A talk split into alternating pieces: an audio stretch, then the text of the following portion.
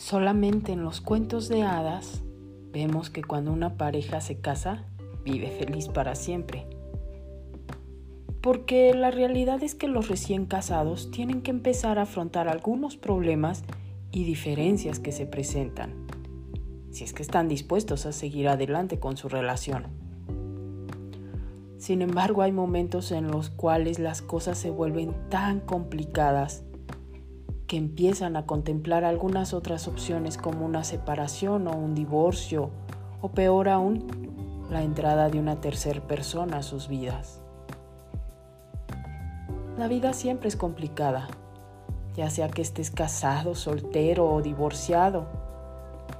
Sin embargo, debes pensar que la hermosa familia que has formado no puede quedar a la deriva que Dios derramará muchas bendiciones en tu hogar conforme afrontes las crisis y aprendas a depender de Él.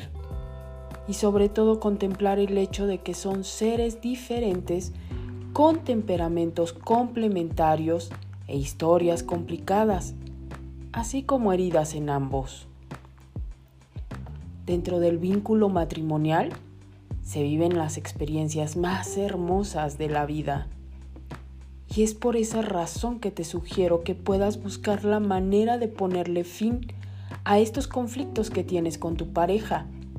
Y así ambos puedan salir ganando y lograr llegar a ese objetivo y sueño que tienen juntos. Uno más uno siempre dará más. Cada pareja tiene que lidiar con problemas en el matrimonio. Problemas de comunicación, financieros, dificultades con la intimidad sexual y algunas otras cosas más. Pero es importante aprender cómo manejar estos problemas de modo que puedas cultivar una relación fuerte y llena de amor. ¿Cuál es el gran problema? Mira, existe un problema básico en el corazón roto de cada uno y es otro problema en el matrimonio y es demasiado grande como para que cualquier persona pueda solucionarla por sí misma o sola. El problema, el gran problema, es la separación de Dios.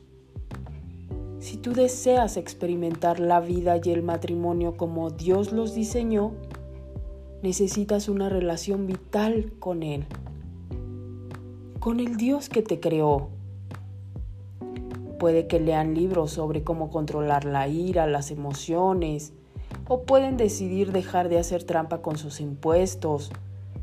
Pero en sus corazones saben, todos sabemos, que el problema de la imperfección humana va mucho más profundo de que los malos hábitos y se necesitará mucho más que nuestro mejor comportamiento para superarlo.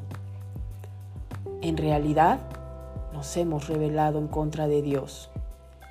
Lo hemos ignorado y hemos decidido llevar a cabo nuestras vidas de una manera que nos cause sentido solo a nosotros mismos, dejándonos llevar por nuestras emociones y sobre todo lo que dicta una sociedad corrompida y pensando que nuestras ideas y planes son mejores que los de Dios.